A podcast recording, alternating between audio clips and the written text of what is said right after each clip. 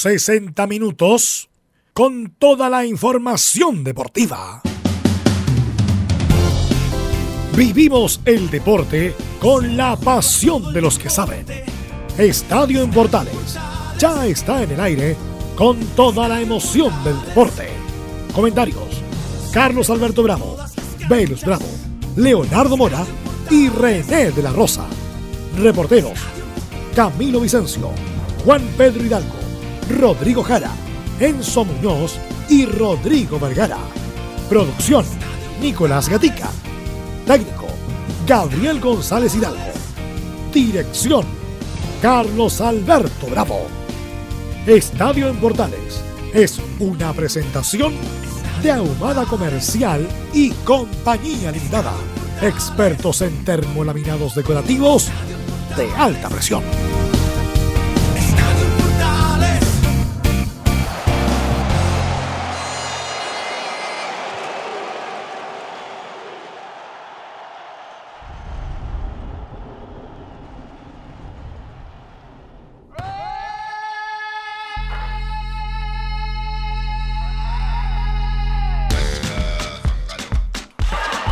Sebastián Leighton, ahora sí Leighton para avanzar a La Serena. Sebastián Leighton, señora, señor. Está listo Leighton, todavía no. Ahora va Leighton, pierna derecha, Leighton.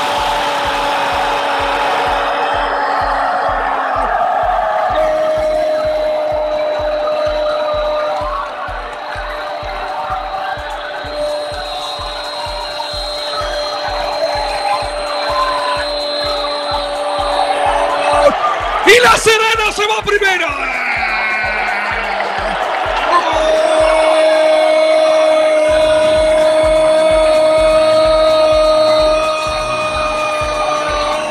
¡Qué vale la primera división! La Serena siente a primera gol de Leighton, lo anota de penal. Se van todos al oriente, a la cordillera, a saltar a cantar con la barra de la Serena porque la Serena se va a la primera división. Convierte el penal Sebastián Leighton. Viene el disparo al centro, se lanza Gamonal, no puede atajar. Y toda la Serena, todo el equipo mamallero y toda la cuarta región se vuelven locos, cantando, saltando, bailando. Porque la Serena es de primera. Toda la inversión en el pajarito, en Vallecos, en Ormazábal, en Pino, en el Pancho Bozán. Cuánta plata gastada para decir somos de primera. Lo había dicho el pajarito, vamos a ascender y lo logran con una terrible definición a penales donde Enzo Muñoz gritaba de miedo, tenía susto, pero Serena avanza con el penal que convierte Sebastián Leighton. Deja las cosas 4-3, Serena primera, Temuco permanece en la primera B. Así lo relataba Christian Frey ayer. Ya celebran ahora, es realidad. La Serena, después de siete años, vuelve a la primera división del fútbol chileno. Y qué mejor que celebrarlo con los viernes musicales de Estadio Portales a pedido de Claudio Quijada, nuestro editor web. Estamos con esta mujer de Barranquilla, donde también está el Junior, este equipo colombiano bien conocido y bueno, esposa también de un gran futbolista como es Gerardo Piqué. Al ritmo del Guaca, comenzamos Estadio Portales en este 24 de enero del 2020 porque esto es África. Ya lo decíamos, la noticia del día es obviamente La Serena en la primera división, pero también el retorno del fútbol ya de manera oficial, porque se jugaron ya la liguilla, se jugó la primera vez, se jugó todo eso, pero ahora ya empieza el fútbol que todos esperaban, todos los equipos participando, todos en cancha, todo listo para empezar a vivir esta jornada de fútbol nuevamente hoy día. Antes de ir con los titulares, Saludamos a Camilo Vicencio. ¿Cómo te va, Camilo? Buenas tardes. ¿Cómo estás, Leo? Muy buenas tardes para ti y para todos los auditores de, Estadio Portales. Ya a, pocas horas del comienzo del fútbol ya. Sí, pues ya no queda nada. Nada. ¿Ah? Y bueno, fue una jornada bien especial, bien infartante la que vivimos ayer. Y vamos a empezar inmediatamente para entrar en profundidad a revisar los titulares con Nicolás Gatica. ¿Cómo te va, Nico? Muy, pero muy buenas tardes. Buenas tardes, Leo. También a Camilo y toda la sintonía de portales titulares para esta jornada de día viernes. Comenzamos con una nueva fecha que se disputa esta tarde en el preolímpico que se disputa en Colombia donde Chile si gana clasifica al cuadrangular final. su rival ni más ni menos será la siempre poderosa Argentina. Tendremos impresiones tanto de Chile como del técnico Fernando Batista que adelanta justamente el duelo de esta noche. Ahí escuchábamos a Cristian Frey en la liguilla de ascenso donde Deportes La Serena en una dramática definición a penales impuso a Temuco y acompañar a Wanders en primera. Y de inmediato vuelve al fútbol porque debutará el martes a las 18 horas de visita ante Curicó. Y lo decíamos del inicio del campeonato, claro, esta tarde en Viña del Mar comienza el torneo con el duelo entre Everton y la Universidad de Concepción. Ayer en la previa de este inicio de campeonato palestino ha contratado al ex delantero de Audax italiano Brian Carrasco. También Unión Española presentó su nueva camiseta para esta temporada. Tras eso, el capitán Diego Sánchez volvió a referirse a Copa Chile y aseguró que el equipo será protagonista este año. Nos vamos a Colo Colo que finalmente debutará el próximo martes en el Monumental ante Palestino. Tendremos declaraciones de Mario Salas y también de otros jugadores sobre el inicio de este campeonato. En la U escucharemos a Hernán Caputo que proyecta ya el partido el domingo ante Huachipato en la octava región. En Valparaíso se espera con ansias el duelo de campeones entre Wanderers y la Universidad Católica con todas las medidas de seguridad. Sabremos cómo se prepara la UC para aquel compromiso. Y dos noticias chilenos por el mundo en España. Bueno, Quique Setién pondría de titular a Arturo Vidal que visita mañana al Valencia. Y en Argentina, Gonzalo Jara en un acento argentino. extraño ahí se refirió a qué opción tuvo de partir durante el receso. Esto y más en la presente edición de Estadio Portales. ¿Le gusta Shakira o no, Camilo? Me gusta, es una de las cantantes que, que, realmente, sobre todo los éxitos del año 90 y algo por ahí, pero, pero tiene buenas canciones, Shakira. Sí. sí, mira, y además Enzo Muñoz nos entrega un dato interesante a propósito del, del deporte, y es que Shakira va a ser eh, parte del, del Super Tazón, del Super Bowl, con Jennifer López el domingo 2 de febrero en el espectáculo de medio tiempo. Ah, queda poquitito ya la otra semana. Sí, pues, el próximo fin de semana, Sí, próximo domingo, domingo.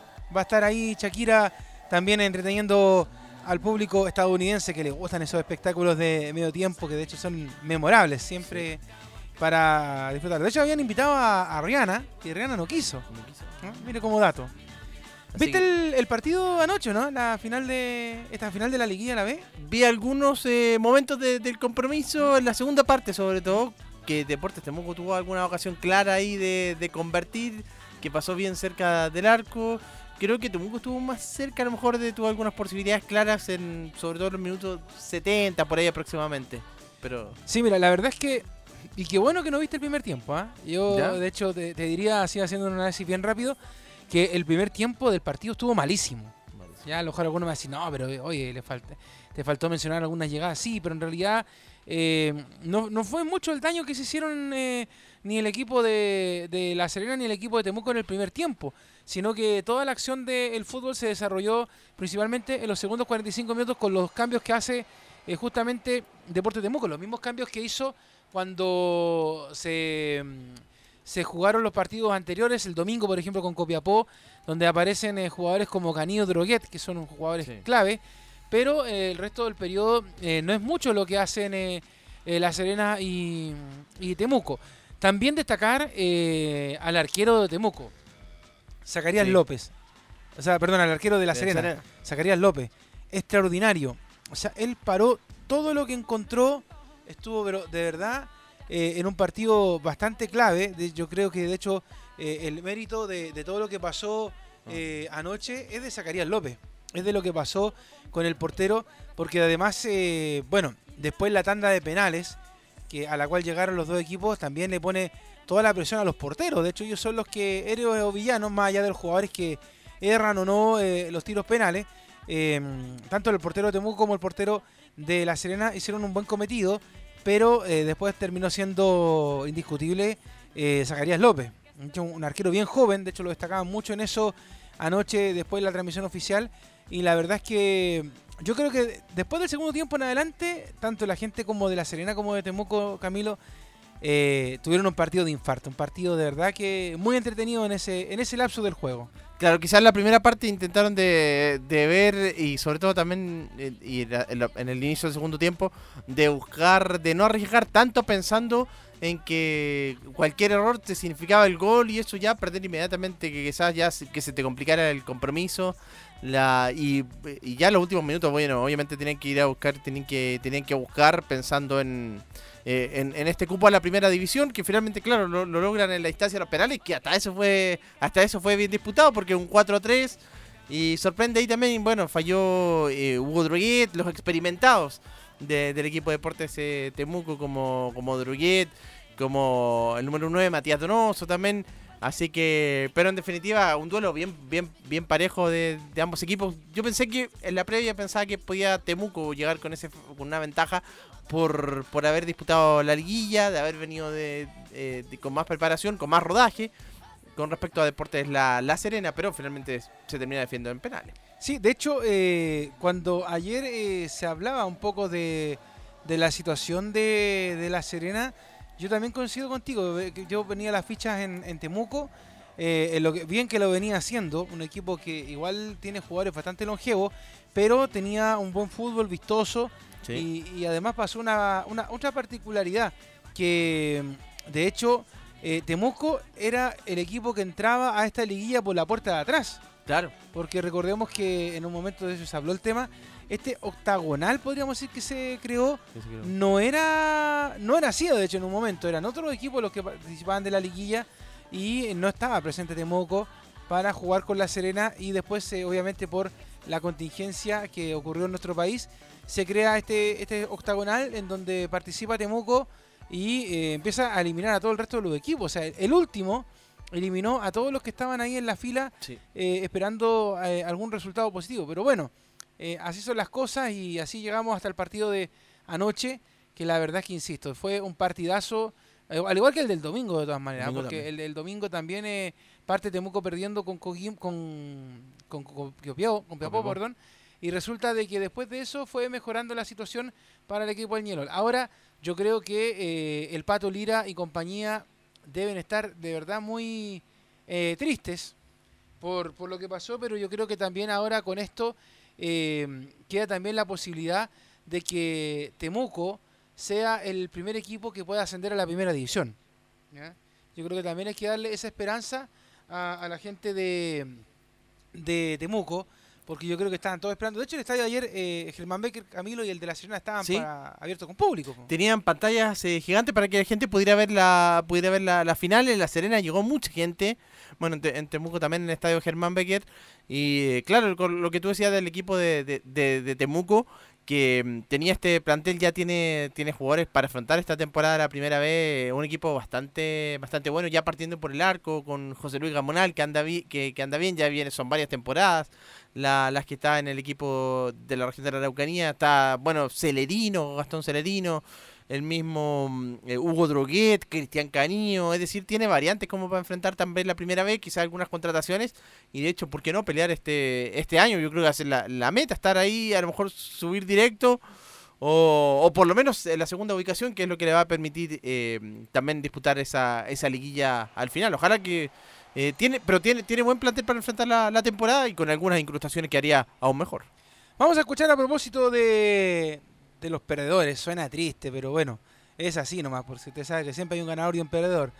Ah, De hecho, en estos momentos me dicen que el Merquén está quemado. Ni siquiera tiene sabor rico, no. Está malo el Merquén en. Temuco. Están todos deprimidos ahí en la Feria Pinto eh, con esta derrota de Temuco y con la, en la zona de la Araucanía. Habló el Pato Lira, pues, que es el técnico justamente de este equipo de Temuco y dice que es una sensación amarga esta de la derrota ante el equipo papayero. Una sensación amarga, obviamente. El, el disputar cuatro partidos, ganar tres, empatar uno y, y no poder ascender, eh, obvio que, que deja una amargura. Creo que mm, el primer tiempo estuvimos eh, con fuerzas parejas, nosotros también tomamos algunas malas decisiones en la, en la finalización de la jugada. Por momentos íbamos, íbamos con superioridad numérica y no, no lo podíamos, no pudimos finalizar. Después del segundo tiempo me parece que, que fuimos superiores, nosotros deberíamos haber ganado el partido en- en- dentro de los 90 minutos. Eh, tranquilo por la entrega de los jugadores, porque dieron, dieron todo, fue algo bien extenuante estos días que estuvimos acá, pero, la verdad que orgulloso de, de mis jugadores.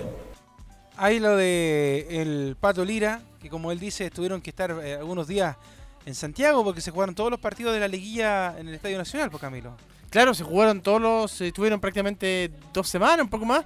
Sí, jugó, como bien decía, eh, contra. Bueno, contra Cobreloa, que eliminó también a unos candidatos Temuco. Después Ñublense también, que también era otro, era otro de los eh, de los que la liguilla también se fue, se fue armando, que también, el- o en la previa de la liguilla, eran unos puede ser unos candidatos. Y a Deportes Copiapó no tuvo un calendario exigente de Deportes Temuco, los pasó. Y no, no, no hay que dejar pasar el detalle ahí. Claro, termina en el fondo invicto en los, no- en los minutos de juego, porque tres victorias y un empate. Al final no perdió solamente perdió los lanzamientos penales, que, que al final era la instancia que en la que tenía que ganar. Tal cual. Y bueno, ahora cruzamos la vereda y más bien los cambiamos de, de sur a norte, pues porque la celebración duró hasta altas horas de la madrugada en eh, La Serena, todos contentos, pero la celebración no podía ser muy larga porque recordemos, como tú bien decías Camilo, que el día martes ya vuelven ya a jugar y por primera ahora. pues, ¿ah? Así que están todos contentos por allá. De hecho, se quedaban acá en Santiago, La Serena. Y después, bueno, viajaban a Curicó y recién volvían allá a La Serena. Y hay que recordar que ya estaban desde principios de, de mes acá, incluso trabaja- eh, trabajando. Tuvieron partido amistoso en Santa Laura con Guachipato. Eh, bueno, hay partidos amistosos que para preparar este compromiso que les permitió ascender. Claro, hay que recordar, como lo decía anoche eh, René de la Rosa en la transmisión, que el hombre que marca el último gol es Sebastián Leighton. Y Sebastián Leighton vive una eh, particularidad porque hace pocos días falleció su papá. Y estaba aún ahí jugando con todo, con todo el aguante, con todo el ánimo en la cancha. Así que eh, hay que tener mucha pachorra, mucha, mucha fuerza para poder estar en una situación como esa. Y bueno, también es un mérito para el equipo papayero. Y otro que habló también en el post partido es uno que quizás a lo mejor ni en sus mejores sueños pensó que iba a seguir en primera. Nos referimos a Jaime Valdés, Valdés. ¿ah? que se había ido de Colo Colo hace algunas semanas, llega a entrenar a La Serena y La Serena estaba en la B cuando llegó.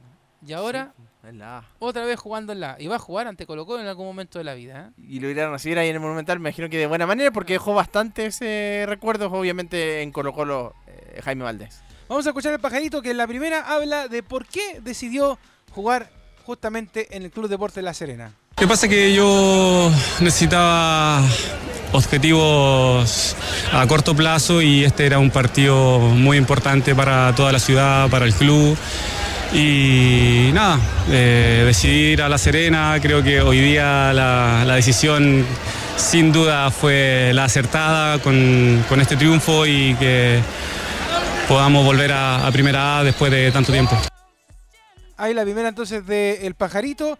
Y la segunda, obviamente, como lo decías tú bien, Camilo, esto de volver al Monumental en algún momento.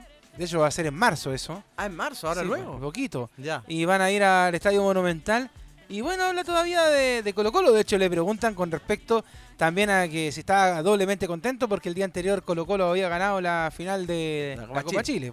Aquí responde el pajarito con respecto a todo ese momento con el elenco popular. Eso ya pasó. Quisiera también agradecer a toda la gente que siempre me ha, me ha demostrado mucho cariño a través de las redes sociales, en la calle. Y hoy día creo que la, la- la hinchada de Colo Colo estaba apoyando a todo el equipo, así que le agradezco. Eh, yo fui muy feliz en Colo Colo. Y ahora estamos acá, estamos acá, creo que conseguimos un objetivo muy muy importante para, para toda la ciudad de La Serena y esperamos estar a la altura del- en este campeonato que, que ya comienza este fin de semana. Muy raro, muy raro, no, no lo pensé nunca, no me lo imaginé nunca, pero va a ser lindo, va a ser lindo volver al estadio siempre. Eh, espero estar a la altura eh, eh, y poder ayudar a mi compañero durante todo el año. Así que vuelve al Monumental en algún momento Pajarito Valdés. Sí, y aparte de un, jugo- Jaime Valdés que no es un jugador que hable mucho con los medios, siempre mandaba mensajes por las redes sociales cuando estaba en Colo Colo, eh, con la transmisión televisiva generalmente hablaba, bueno, y ahora sí era importante escucharlo, pero un tremendo jugador Jaime Valdés, al margen de que en Colo Colo ahora tuviera pocas, eh, pocas posibilidades con Mario Salas, y bueno, ahora la Serena me imagino que va a tener mucho más eh, con, Francisco Bozán de más oportunidades de jugar, y lo otro, a propósito con la Serena, se, se va a también jugar nuevamente el clásico de La Serena y Coquimbo. En- También. De la región de, de allá. Y, y también el bueno el de Everton Wanderers. Yo creo que hace tiempo que no se da que estuvieran los dos en primera división. Los dos clásicos en primera. De regiones, sí. De regiones. Van a ser muy ricos, muy, muy entretenidos nuevamente tener el, el clásico de la cuarta región, el clásico porteño, ah, entre todos los clásicos. Y a propósito de Francisco Bozán, que tú lo mencionabas recién, él hace un análisis de lo que fue este triunfo y clasificación a la primera. No es fácil ir a jugar una final y que se pare el equipo mano a mano. eh, eh, que se pare como hoy día se quisieron parar los muchachos y como lo planificamos. Tuvieron la convicción y la confianza de que podíamos salir a ganar desde el inicio y que en cada momento difícil que tuviese el partido el equipo tenía que estar ahí. Y la verdad que, siento que se dio así. Es una final y podría haber ganado cualquiera. Ellos tuvieron ocasiones, nosotros también tuvimos ocasiones, se definen penales. En penales suele, suele pasar eh, cualquier cosa. Pero hoy día nos toca a nosotros. Y la verdad que siento que, es justo para lo que hizo este equipo, es justo para el proceso que encabezó Luis Marcoleta, el cual se gana la posibilidad de estar en esta final. Y esto también es parte de él y de cada uno de los jugadores que participaron en ese proceso 2019. Eh, me parece que eso es lo que cierra ese proceso exitoso, lo cierra esta final en donde nos toca a nosotros ya dar ese cierre y encabezar lo, lo que viene, Una- un Club Deporte La Serena en Primera División. Hay entonces la palabra de Francisco Bozán, que debe haber amanecido un poquito con la garganta apretada después de que lo mojaron ayer cuando estaba hablando con el CDF, porque fueron primero con unas botellas, Camilo, pero después fueron con un bidón gigante de estos de dispensadores de agua, ¿Ya? y con eso mojaron a, a Francisco Bozán. Sigámoslo escuchando porque, ya como lo decíamos Camilo, el martes y con transmisión de. Estadio en Portales, juegan en primera, pues. En primera. ¿Y cómo está el equipo para eso? Aquí responde el Pep Bozán. La verdad que eh, el, proceso, el proceso previo a la final no era fácil de elaborar. Tratamos de, de generar una planificación, una mancomunión con la dirigencia, con nosotros y con los jugadores para poder armar un, un 18. No era un 11, era una citación. Y que esa citación nos permitiera llegar a este partido, entendiendo que si nosotros no lográbamos el objetivo había que rearmarnos hasta esta posible cuarta fecha para competir en primera vez. Y hoy día tenemos hasta la cuarta fecha para traer a algunos jugadores, si es que, lo, si es que nos parece necesario, para ese terminar de confeccionar el plantel ya en primera división. No quiero hablar de ventaja o desventaja. Jugamos el martes con, con nuestro próximo rival de primera división y, y da lo mismo que es lo que pasó en la previa. Somos el equipo, el segundo equipo que sube y tenemos que, tenemos que jugar ese partido. Ahí está, pues. Así que tienen que jugar nomás y el resto a prepararse, ¿no? Uy, las desventajas, eso que decía, claro, eh, que no profundizó mucho, pero va a ser eh, para Santiago Wanderers y para La Serena con respecto a los que estaban en primera, porque eh, va a valer para ellos todos los, los pu- los puntos, porque ya no, no- no parten con ese coeficiente de rendimiento que tienen los ya los equipos que estaban en las últimas posiciones. Así que más presión para ellos. Claro, parten de cero. ellos. De cero. Ahí tienen que sumar puntos. Pero así como, por ejemplo, ellos parten de cero, hay otros equipos como la U, por ejemplo, que parten Sí. descendidos. Claro. Entonces también hay, Y hay presión. Iquique. Claro. La U de Conce y Curicó que También. están con rendimientos bien bajitos. Entonces hay de todo. Bueno, eh, también tenemos declaraciones, eh, dejando ya de lado a el justo ascendido Deportes de La Serena. Sigan celebrando muchachos, pero no tanto porque hay que pensar ya en el partido del martes. Eh, a la Unión Española, pues, que el día de ayer presentó la nueva indumentaria en Santa Laura y también presentó a los nuevos refuerzos, que de hecho lo hemos visto a todos eh, por ahí ya pululando por Plaza Chacabuco, entre ellos, por ejemplo, el panameño Cummings, que están ahí dando vuelta. Eh, también entre medio de ellos, también eh, a a Unión Española tiene una política de incorporar haitianos también, que ha estado muy bonito eso. Y también ahí con eso eh, han estado eh, trabajando estos días. Así que ayer presentaron, como te decía Camilo, la nueva indumentaria, la nueva camiseta, eh, los chores y todo eso para los hinchas hispanos. Y habló eh, Diego Sánchez, pues. Diego Sánchez. ¿ah? El polémico Diego Sánchez, que el otro día dijo, ¿se acuerda? Don Segovia. Don ¿no? Segovia. ¿Ah? No, no quiere. Bueno, esto habla con respecto a la situación de la Copa Internacional, pues, ¿ah? De, y sobre todo de lo que pasó con la Copa Chile, pues, que no quisieron jugar por orden de justamente Don Segovia. Don pues. Segovia. Escuchamos la palabra del arquero del Mono Sánchez acá en Estadio Portales. Más allá de impotencia, creo que eh, lo que hicimos nosotros fue lo más lógico, lo más eh, leal, cosa que no pasó en el campeonato. Así que, y viendo el partido, creo que nosotros, creo que nosotros merecíamos mucho más y, y hubiésemos dado la sorpresa. Estamos completamente convencidos como plantel que si se hubiesen dado las cosas como eran, como tendrían que haber sido, eh, nosotros teníamos que haber estado ahí no sé si jugando, pero estando en Copa Internacional. Ahí la primera entonces de eh, Diego Sánchez, el mono, hablando con respecto a esta situación de la Copa Chile. Y la segunda que vamos a escuchar justamente de Diego Sánchez también, capitán, es eh, con respecto a que, ojo, atención, cuidado, ¿ah? Porque esta se la podemos cobrar al final del torneo. Esta Unión Española va a dar mucho que hablar, dice el mono Sánchez. Estamos 100% enfocados en, en lo que viene, que el domingo a las 8 y media contra Iquique. Estamos con toda la confianza. Eh, hemos hecho partidos de pretemporada muy buenos, una, pre- una pretemporada también excelente.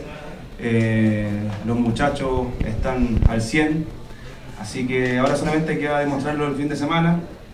Eh, tenemos la confianza, que creemos mucho en nosotros y sabemos que vamos a hacer un buen papel y un gran 2020. Así que estén atentos a Unión Española que va a dar mucho que hablar. Así que se la cobraremos. Epa. Sí, pues, así que ya, ya lo adelanto, vamos a ver, porque en cuanto a, en cuanto a refuerzo, la Unión tam- o sea, trajo, pero no nombres muy calados, como se diría. Eh, trajo incluso algunos del que ya ha tenido paso en el fútbol universitario también.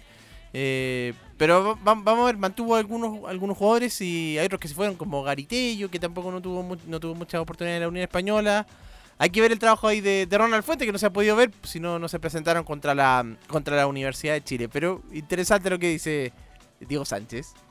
Así es, pues. Y saltemos de la Unión a, afuera con un chileno, Nico, que usted nos dice, ¿por qué tenemos que escucharlo? ¿Qué pasó con Gonzalo Jara? ¿Qué tiene de particular en estos días el ex seleccionado, ex de Chile, ex, ex, ex, y ahora afuera? Bueno, lo que pasa que, y pasa normalmente con muchos jugadores que se van al medio argentino, comienzan a hablar igual que, que argentino, como que se acostumbran, están un año o menos tiempo y comienzan a hablar como argentino y ahí fue una entrevista interesante, por ejemplo, le preguntaron por el dedo de, de Cavani, dijo que lo volvería a hacer si se diera la instancia, entonces fue una entrevista interesante, pero rescatamos esa, esa parte que vamos a lanzar ahora. Tuve cosas para, para poder partir, eh, principalmente cosas que le, le- le servían al club económicamente y, y- y a mí desde, desde el ofrecimiento que me hacían clubes, eh, desde los años de contrato obviamente que para mí eran importantes, contra lo, lo que me queda acá eh, hasta junio de, de contrato, pero no se llegó a acuerdo porque también mi intención era, era quedarme desde un principio en el club, así que nada, hoy me encuentro acá eh, feliz entrenando y obviamente poder tener la oportunidad para, para poder seguir jugando. Ahí estaba algo de, de Gonzalo Jara. Ahí Gonzalo Jara. ¿eh? Pero es como cuando uno se acordaba de Zamorano, por Sí. ejemplo, ¿te acuerdas? Zamorano cuando estaba en España y se puso a hablar así como españolado para. Y después Zamorano en México, cuando está ahora en Univisión, también hablando también. mexicano. ¿Ah? Son particularidades de, del fútbol. Bueno, 2 de la tarde con 28 minutos vamos a hacer el alto para que ya nos metamos eh, con la Universidad de Chile, que hoy día habló Hernán Caputo, el técnico de los Azules. Todavía estarán con depresión allá en Avenida El Parrón por lo que pasó con Ángelo Enrique. Bueno, eso lo vemos a la vuelta en Estadio Portales y también se nos suma ahí al panel Don Waldo Ma. Vamos y volvemos acá en la Primera de Chile. Radio Portales le indica la hora. 14 horas 29 minutos. Termolaminados de León, tecnología alemana de última generación. Casa Matriz, Avenida La Serena, 776 Recoleta. Foro 22 622 56 76. Termolaminados de León.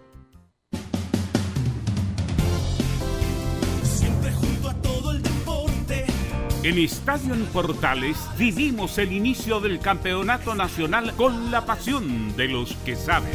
Siempre desde todas las canchas. Estadio Portales. Este sábado a las 11.30 horas, desde el Estadio Calvo y Bascuñán, Deportes Antofagasta, Coquimbo Unido. En Estadio en Portales vivimos el fútbol con la pasión de los que saben.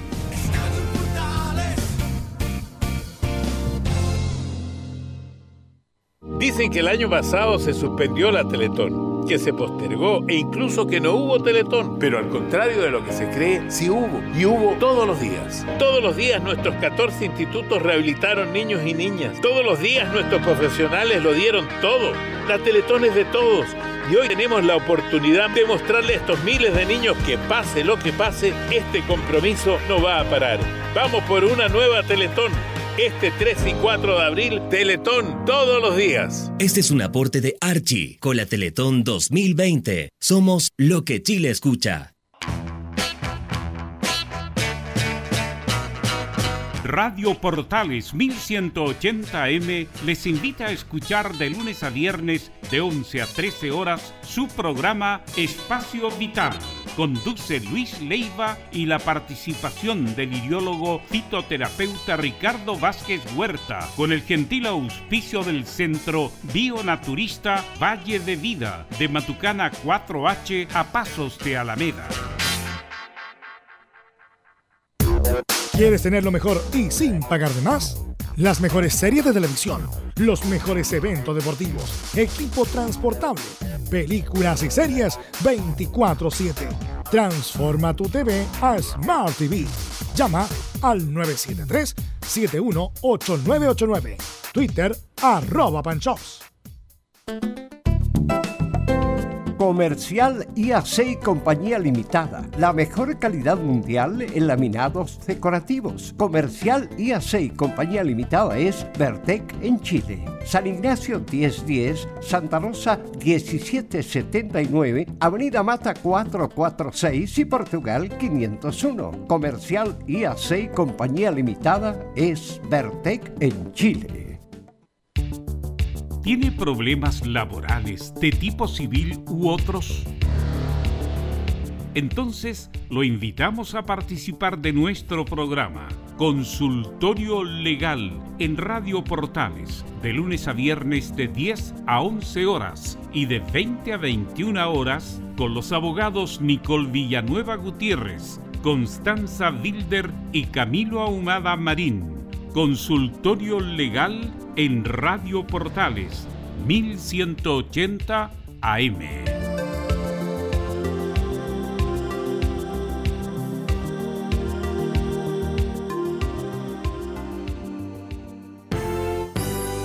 ...1180 en amplitud modulada.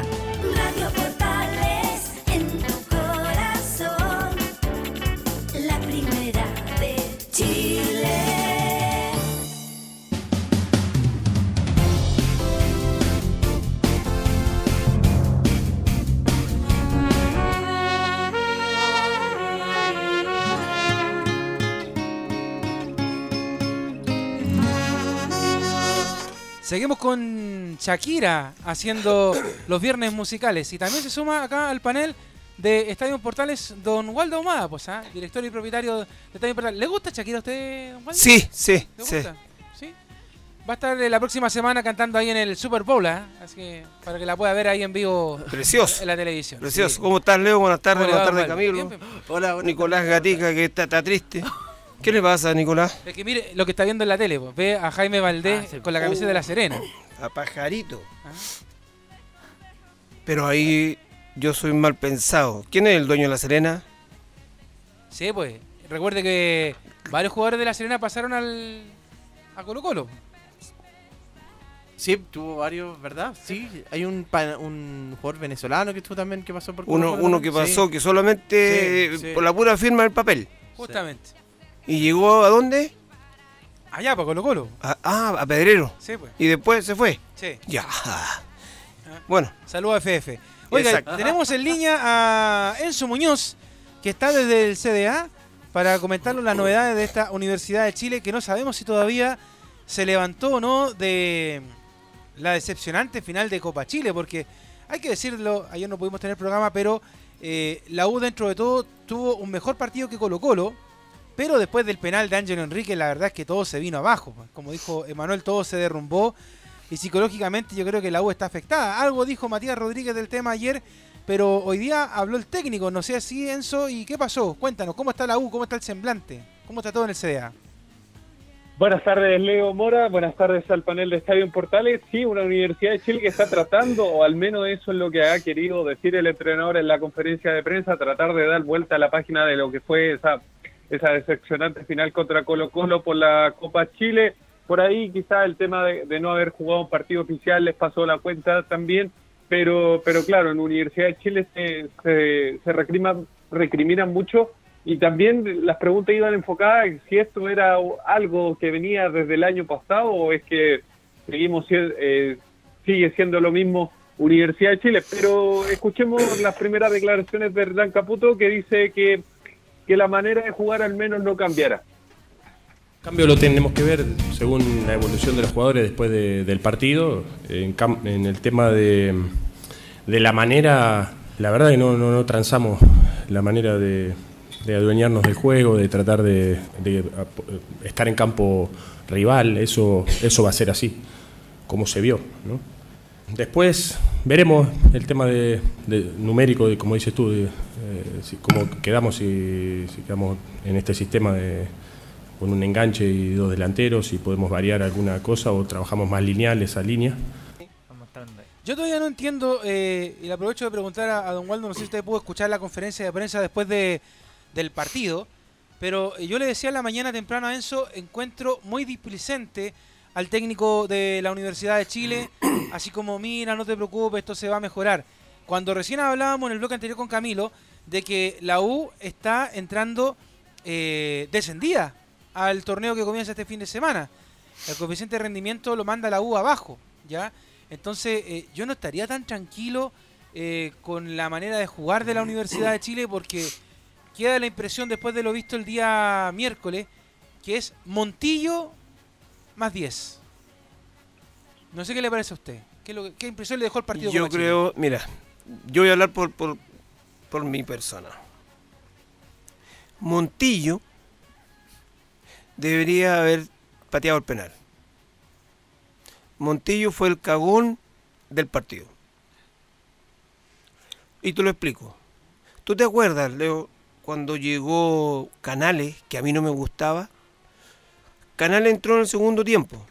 Creo que, si no estoy equivocado, contra Colo Colo o la U, o la Católica. Penal. ¿Quién tomó la pelota? Canales. Gol. Montillo tendría que haber chuteado el penal ese día. Bueno, de- Montillo. De, hecho, estaba designado Gonzalo Espinosa. Sí, claro, pero Montillo mo- es Montillo es Montillo. A él le hicieron el penal. Él tendría que haberlo pateado. Si se le va a él, no importa. po. Pero se le fue a Ángelo Enrique. Y Ángelo Enrique, ¿cuándo ha hecho un gol? ¿Desde cuándo que no juega? Si es enteramente malo. De hecho, hace rato que no, no está aportando. Si por algo no era titular en la U tampoco. Ni con Venega era titular. Sí. ¿Se acuerdan? Entonces el problema está que el técnico, todo está bien, todo está bien. Es como el cura en la iglesia, puros sermones favorables. Pura paz y bien. Pura paz, pura paz. ¿Qué más dijo Caputo en la conferencia de prensa, Enzo? Sí, escuchemos precisamente ya que ustedes están hablando del penal que, que tiene como Pro- Ángelo Enríquez como protagonista.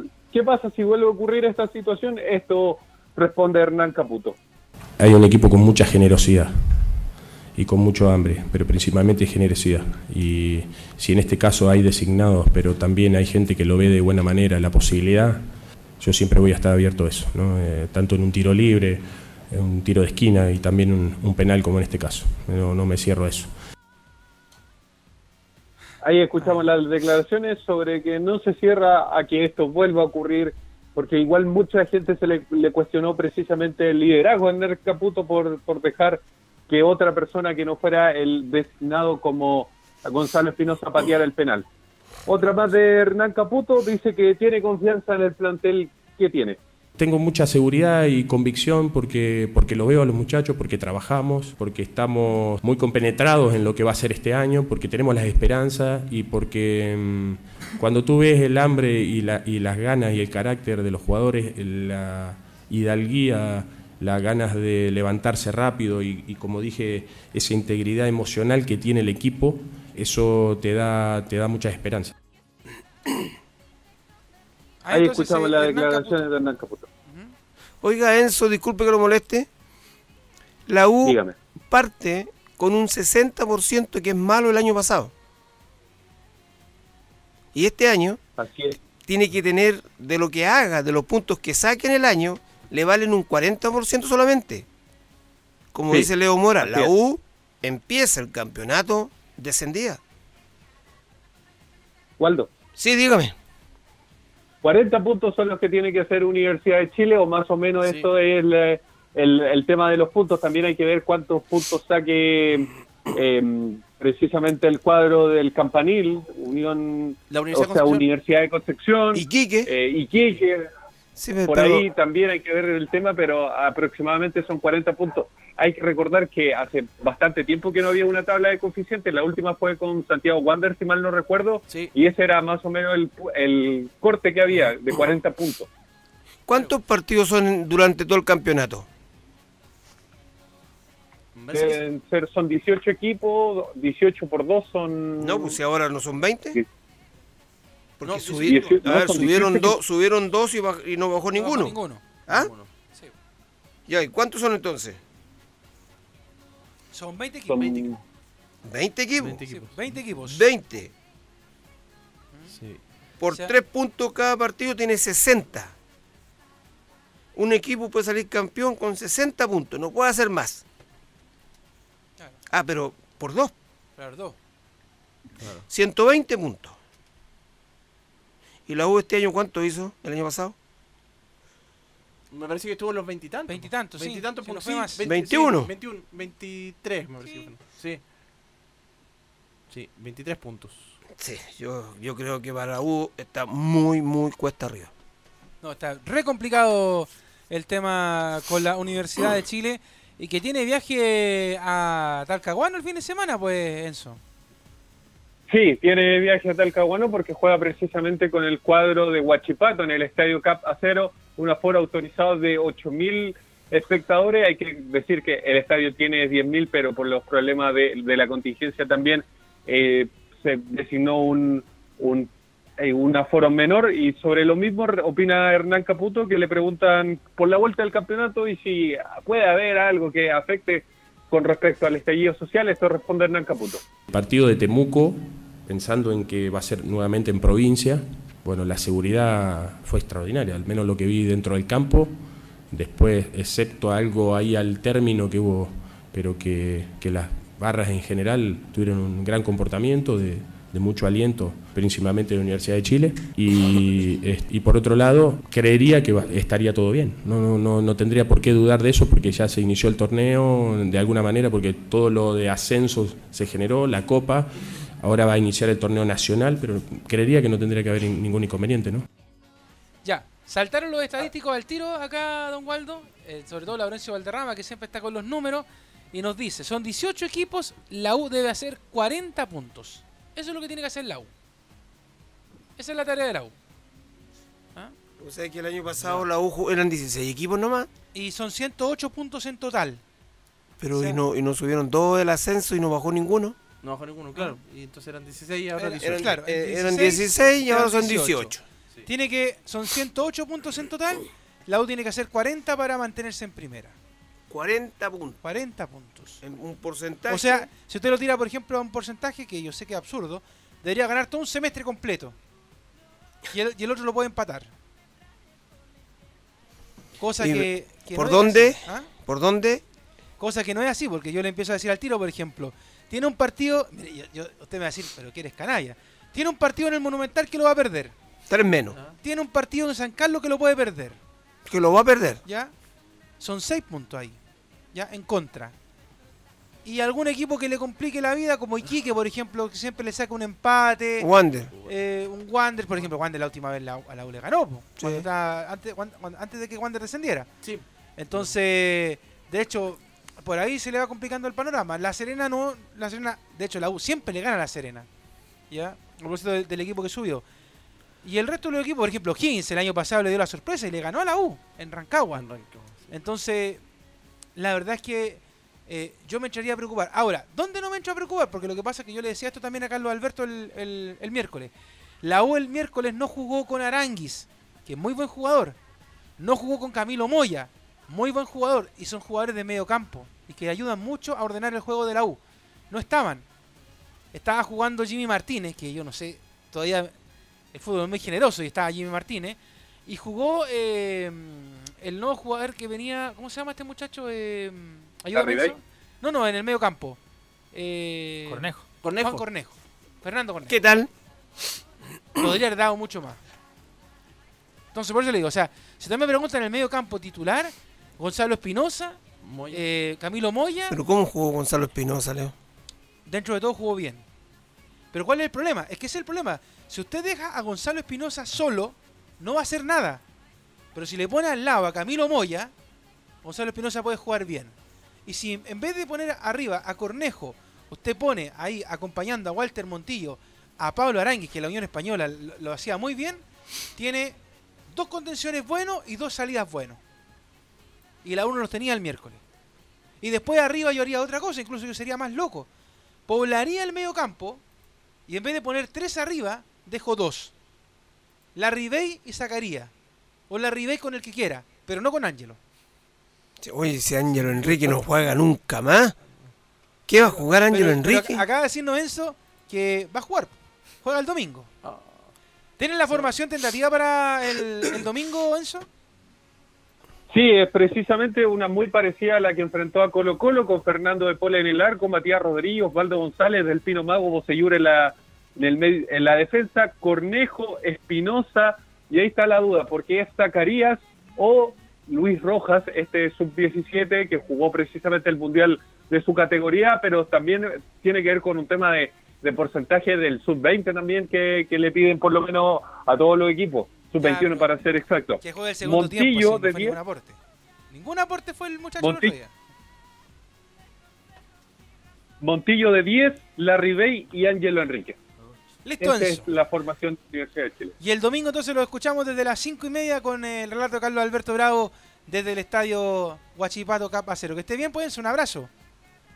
Buenas tardes. Buenas tardes. Buenas tardes. Y pasemos inmediatamente a la Católica, porque también tiene partido el domingo. De hecho, es el duelo de campeones al mediodía, transmisión junto a Estadio Portales de Valparaíso. ¿Cómo está la Católica para ese partido, Camilo? Y la Católica, claro, que está que va a repetir formación, la que empató con Colo Colo, dejó buenas sensaciones también, eh, pesa, pesa esa derrota en los penales, pero lo hecho en los 90 minutos ya dejó bien eh, conforme al técnico eh, Ariel Holland, pese a que sabe que dice que todavía están, llevan tres semanas trabajando. Y él dice que todavía tiene que adaptarse, falta mucho para, para, lograr la, la idea total de que, que él quiere. Escuchemos de inmediato al técnico Ariel Holland refiriéndose a estas positivas sensaciones. más allá del resultado, quedé satisfecho con lo, con lo que hizo el equipo durante los 90 y pico de minutos que jugamos. Así que, eh, pero espero que con el correr de los partidos y de los entrenamientos, solo llevamos tres semanas, esta es la cuarta semana de entrenamiento, podamos ir encontrando este, todas las, variantes que estamos entrenando con cada vez mejor y con más eficacia. Así que este, como punto de partida estamos, creo yo, muy satisfechos con lo hecho, ¿no? Ahí está entonces el técnico Ariel Holland refiriéndose, claro, estas positivas sensaciones de. Oye, ¿y no le preguntaron a Arián Holland por el tema de, de Buenanote? Que, que dicen que está cortado, algo pasa ahí, ¿o no? Sí, ayer tu- de hecho estuvo junto a Holland, estuvieron promocionando porque se mantiene una marca de, de, eh, de automóviles que está, que está con ellos. Y bueno, tuvo la conferencia de prensa también, pero no, no, no le preguntaron en realidad. Sobre Buenanote. Claro, que está que jugó el primer partido con Curicó, ese, ese amistoso que tuvieron, y después contra Colo Colo no fue titular. Y ahora tampoco sería del 11 de arranque. ¿Qué más dijo Arián Holland? Que le preguntaban también a Ariel Holland si, bueno, si el él dice que todavía tienen la posibilidad de incorporar un jugador más, todavía, pero no, no determinó en qué, en qué posición. Probablemente puede ser la zona de medio campo, ahí es donde también le falta, o un, o un delantero para reemplazar a San Pedri en caso de que, de que se lesione, porque Valencia no está, está con la sub-23, para- eh, Valencia en el, Sí, en el preolímpico. Así que mm, por ahí también le, le podría faltar. Eh, Ariel Holland también hubo una polémica durante la semana respecto a que tenían dos entrenamientos eh, el, el miércoles y sin embargo se realizó solo uno. Él aclara esta, esta polémica de, respecto al entrenamiento. Eh,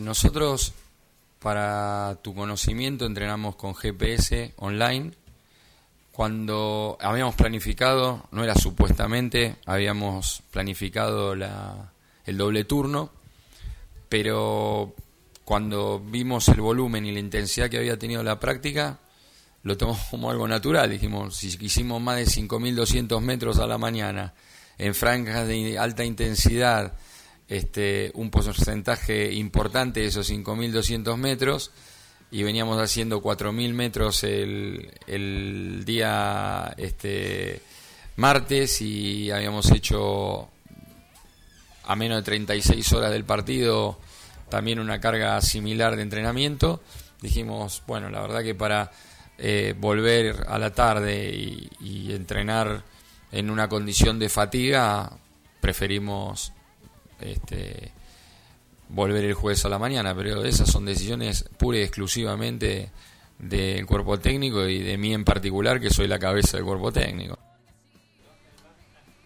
Ahí entonces explicando esta, esta polémica, claro, ya lo había entrenado bastante el miércoles en la mañana, por eso no, obviamente no, no, no realizaron la práctica de la tarde, que se especuló ahí con una posible, ya unos posibles roces con el cuerpo técnico por pensando en la, en la cantidad No, de porque es que si lo siguen haciendo entrenar los jugadores se funden también. Sí, po. sí. Si esa es la, la cosa. o sea, Tanto va el cantra al agua que al final se quiebra. Claro, pues. Y, ade- y además que la Católica eh, no es mucho los cambios que hizo.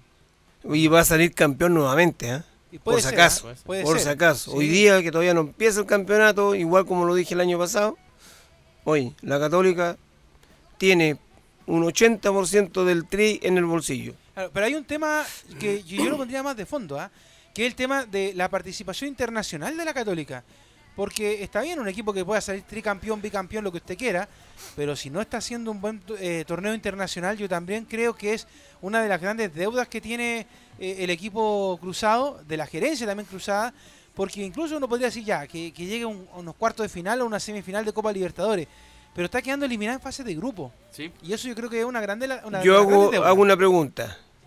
¿Por qué se fue Quintero de la Católica? Supuestamente, dentro de los temas que le dijeron, Camilo, ¿te acuerdas tú? Era de que no había dinero para contratar refuerzos para la Copa Libertadores. Ya, entonces la Católica, ¿qué está apostando? Con nombre y apellido. Chile. Y se le va bien y tiene el campeonato y le llegan la cantidad de dólares por, por participar en la primera fase. Entonces es complicado. La Católica no ha comprado para, para, para llegar más arriba en, en la, en la Copa Libertadores. Pero sería bueno que Juan Tagle y compañía lo dijeran. ¿Saben qué? Eh, no se ilusionen con que vayamos a la Copa Libertadores a competir, sino que nuestra prioridad es el torneo local. Pero uno escucha siempre el verso, no, vamos a competir por todas las ligas, Copa Chile, la Copa Libertadores, el torneo local. Cuando deberían ser más honestos, decir no, nosotros, nosotros nos da para esto, ¿no? económicamente nos da para esto. Ahora, es raro con todo el éxito que ha tenido la Católica este último tiempo que no desembolse así en un jugador que uno diga, ya este pinta para crack. Pero sí ha desembolsado muy bien en el tema de los técnicos. Sí, sí. en los técnicos ha, ha- apostado más. eh, en los jugadores son préstamos varios. varios. De hecho, hasta Burbuaga es préstamo. eh, el mismo de San Pedri también es, eh, es préstamo. Así que, bueno, eso con, con Lascano también. Bueno, Lascano venía libre eh, porque terminó el contrato con, con el Morelia. Hab- Habló también Alfonso Parot esta, esta jornada. Y respecto a ese pregunta, si son el equipo a vencer en este campeonato. Sí, yo creo que sí. El, siempre el actual campeón, eh, todo el equipo lo, lo quieren bajar. eh, más con nosotros que venimos hace años ya haciendo grandes torneos en plano nacional. Así que yo creo que la mayoría de, de- de- de los equipos vamos, vamos a ser el equipo a vencer y nosotros mismos también nos tenemos que, reinventar ante el éxito que, que hemos tenido últimamente. Tenemos que seguir haciendo las cosas igual y mejor de bien para seguir manteniendo la posición que, que hemos logrado hasta ahora. Hay entonces el Poncho Parot, jugador clave también en la Católica, pues su regreso también aporta bastante al cuadro cruzado, sobre todo a las patadas. ¿ah? Sí, y sobre todo, además que el que tiene detrás, que, que jugó también, entró en el segundo tiempo contra Colo Colo, el, Corne- el Cornejo, mm, tampoco no... Es cuest- bastante cuestionado Juan Cornejo. Bueno, ahí La- van a tener VAR, así que cuidado con Parot y las pataditas. Y las patadas. Que el VAR la- ahora ve todo. A pesar de que cambió igual cuando estuvo en Argentina, igual cambió ahí el, el juego de, de Parot. Pero la probable formación, eso. Matías Dituro en el arco, en defensa José Pedro Fuensalida, Benjamín Kusevich, Valver Huerta y Alfonso Parot. En el mediocampo eh, va a estar eh, Ignacio Saavedra, Luciano Wed, César Pinares, Lascano, eh, Lescano, perdón, eh, San Pedri y Edson Puch. Ahí está entonces Leo, la una información. cosa, ¿Sí? eh, todavía Benjamín Kusevich podría partir de la Católica, tien- tendría ofertas de Brasil. Oye, una consulta. Ese niñito que juega de central en la Católica, Sí. ¿de dónde era? ¿Dónde se inició? No. Valver Huerta. ¿Sí, ¿El Huerta? Eh, en la U también. En la U se inició, pues tuvo el paso por Ah. Sí, Valver Huerta. Fue de, fue de los jugadores que se le fueron los pajaritos a la cabeza en su momento. El mismo grupo de, de Cristian Bravo, de Igor Lichnowsky, que también era, de hecho era la dupla central en ese momento, que iban a ser la dupla central del futuro de la selección, decían mucho. Pero ahí quedaron. No ha pasado mucho con ellos. Pero ahora está jugando Ahora parejito está en la Católica. Sí, pues, ¿ah? Bueno, y para cerrar también esta edición de Estadio Portales con Colo Colo, pues que de hecho es el equipo que tiene más ventaja ahora porque primero jugaban el lunes y ahora juegan el martes. ¿ah? Se les cambió el horario, se les cambió el día, se cambió todo. Tiene más ventaja después de lo que pasó en la final de la Copa Chile y vienen con ese gran aliciente de ser el equipo campeón ahora y que en algún momento se van a tener que enfrentar justamente con la Católica por la Supercopa, pues Nico. Claro, el equipo que está preparándose para ese partido, que iba a ser el día lunes a las 19 horas en el Estadio Monumental, se cambió el día martes a las 20.30 por el tema de la PSU, que se prometió que iban a boicotear este, este evento, entonces el contingente policial no estaba destinado para ir al Monumental y por eso que se va a cambiar el día martes finalmente 20.30. Claro, quizás la hora podría haberse mantenido 19 horas, pero ya está, a las 20.30 se va a jugar ese partido. Bueno, no tenemos el detalle, pero por lo que se dijo va a ser con precios populares. Por ejemplo, la galería debe estar a 4 o 5 mil pesos, bastante barato con respecto a lo que es un partido normal, porque claro, ahí se le puede hacer un, cariñito a los hinchas de Colo Colo por... La, la idea es que vayan a celebrar el título de la Claro. Copa Chile al Monumental, porque como estaban en Temuco no todos pudieron ir. Estadio lleno, me imagino. Claro, es, es la idea, justamente se, se pidió este aforo de, de 35 mil espectadores más o menos, pero está claro que por el día no van a llegar esa cantidad, pero se va a pedir lo, lo máximo, a ver si, si puede llegar. En el equipo de Colo Colo hoy día habló uno que se ha transformado en la figura, este último partido de Colo Colo, no es un delantero, no es un volante, no es un defensa, es el arquero, Brian Cortés. Figura con la Católica y con la U también, tuvo algunas tapadas buenas ahí el portero de Colo Colo y hoy día estuvo en conferencia y la primera que, se refiere el portero colocolino dice su momento en el arco y la llegada de, de otro arquero, de Pinto. Eh, la verdad que no, yo creo que más pasa por, por un tema de convencimiento de uno. Obviamente pasa por, por el jugador, pasa por, por lo que está pasando, pero más que nada es un tema de, de convicción. Y como lo dije, yo estoy completamente convencido que este año va a ser, va a ser bueno y, y hay que seguir trabajando, todavía queda mucho por mejorar, por aprender. Y van a haber partidos de todo, de todo tipo, así que hay que estar preparado para eso.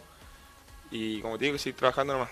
Y obviamente la llegada de Miguel es buena para todos y, y obviamente hace que, que todo esté muy competitivo.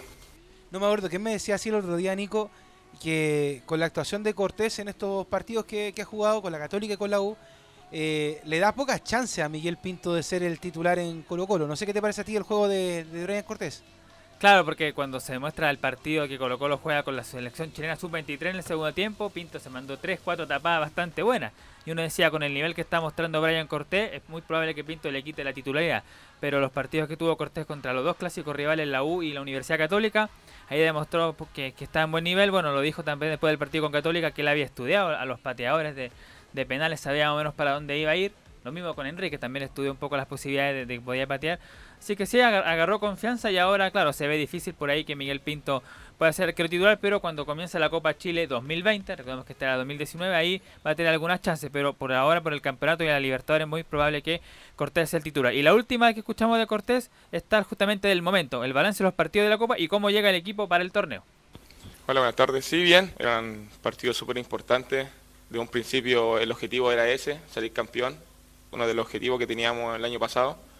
Y como te digo, gracias a Dios eh, se dio de la manera súper linda que como arquero no, no siempre se da, es un momento único. Y como te digo, era, era momento de aprovecharlo, de vivirlo. Y como te digo, de un principio era el objetivo y todavía queda mucho más por delante. Ahí está entonces como Brian Cortés proyecta el inicio del campeonato. Lo último decir de Colo Colo que, como le había anunciado Aníbal Mosa tras el partido de la Copa Chile, eh, es muy probable, casi en un 80-90% que va a llegar un zaguero central. Ahora el tema es ver cuándo va a llegar y qué va a hacer, porque ya no puede traer un jugador de afuera, porque ya tiene los cupos listos los cinco extranjeros Colo Colo. Pero como dijo Moza, hay presupuesto, dijo, y el defensor va a llegar. Va a ser el último refuerzo de Colo Colo. Ahora hay que esperar los próximos días para ver quién va a ser. De hecho, lo, de Colo Colo es bien lindo porque además de que pueda llegar un jugador más, también tiene jugadores que tienen que pelear por el puesto. Porque se lo preguntaban a Aníbal, o sea, perdón, a Mario Salas el partido de Antemuco. Por ejemplo, lo de Paredes, que sabemos que ya va para el retiro. Pero también está el tema del Nico Blandi, que de hecho entró en el segundo tiempo en el partido del miércoles y también es un jugador importante. Lo de Parragués, que de hecho nadie daba un peso por él en la previa y termina siendo la figura del partido porque sentencia el duelo con el 2 a 0 en ese momento para eh, ante la Universidad de Chile. O sea, tiene varios jugadores que tienen que pelear puestos para eh, tomar la titularidad en Colo Colo. ¿Cómo estaría Colo Colo para el domingo, o sea, perdón, para el martes en el partido? ¿Hay alguna tentativa? Todavía faltan muchos días, pero ¿hay alguna tentativa para ese partido? Deberá ser la misma que jugó lo- los partidos de Copa Chile con Brian Cortés, Óscar Opaso, Barroso, Insaurralde y De la Fuente. Eh, César Fuente debería estar por Carlos Carmona ya que ya se recupera su posición. Branco Proboste que tiene que jugar porque es el sub-20 que Colgón necesita para cumplir la regla. Valencia en la creación y arriba Volados. Si Mouche llega con perfectas condiciones, Mouche sería el puntero por la izquierda y por el centro. Yo creo que va a ser eh, Parragués todavía, va a ser seguir siendo el número 9. Para el cierre, eh, Nico, eh, este fin de semana debuta una juez de línea en el torneo local, ¿no es así? ¿Ah? Claro, se llama Nahuel Coy, esta chica Cecilia Nahuel Coy, que va a estar en el partido entre la Unión Española y Deportes Iquique, va a ser la, asistente, la cuarta, ar- la cuarta árbitro en ese compromiso. Ah, la de los cambios.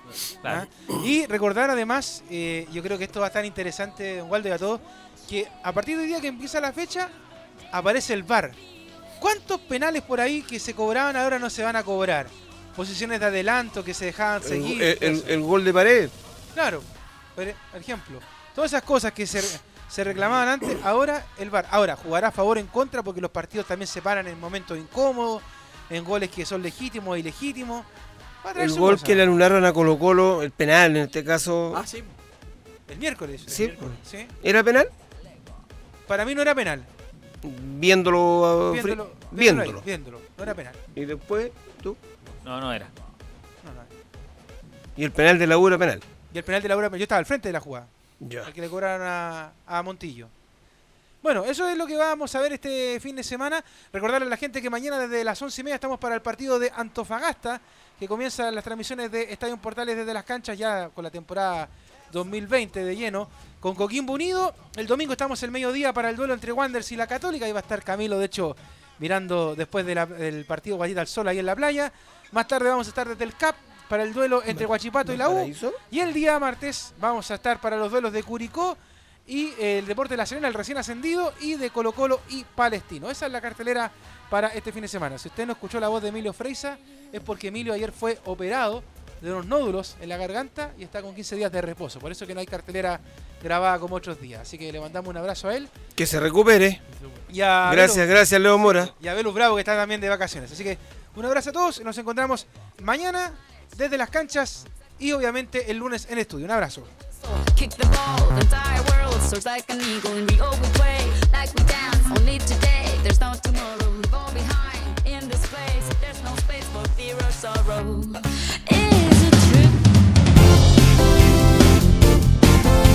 Siempre junto a todo el deporte. Estadio Portales. Fueron 60 minutos con toda la información deportiva. Vivimos el deporte con la pasión de los que saben. Estadio en Portales fue una presentación de Ahumada Comercial y Compañía Limitada. Expertos en termolaminados decorativos de alta presión.